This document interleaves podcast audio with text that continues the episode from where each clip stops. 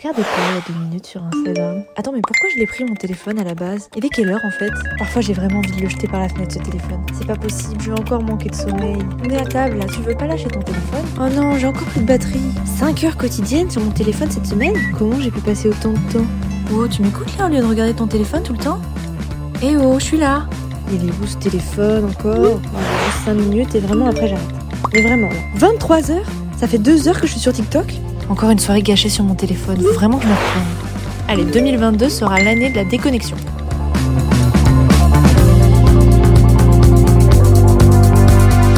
Vous en avez marre d'ouvrir les réseaux sociaux en vous disant juste 5 minutes et d'y être encore quelques heures plus tard?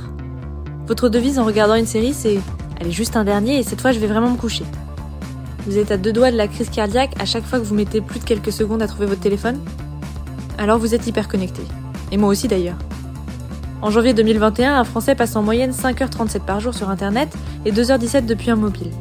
Et ce n'est pas sans raison. Des centaines d'ingénieurs et de captologues de la Silicon Valley travaillent sans relâche pour nous rendre toujours plus dépendants.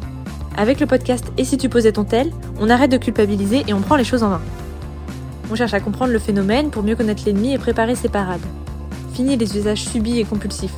Montrons-nous plus forts que les géants du numérique et résistons à l'aliénation. Grâce à votre écoute, vous pourrez vous approprier des pistes concrètes pour adopter un usage conscient, raisonné et aligné à vos envies.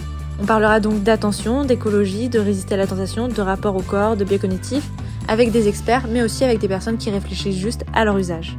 Et on finit chaque épisode par un challenge concret à appliquer à son quotidien, seul ou à plusieurs. Alors, quand est-ce qu'on commence la résistance?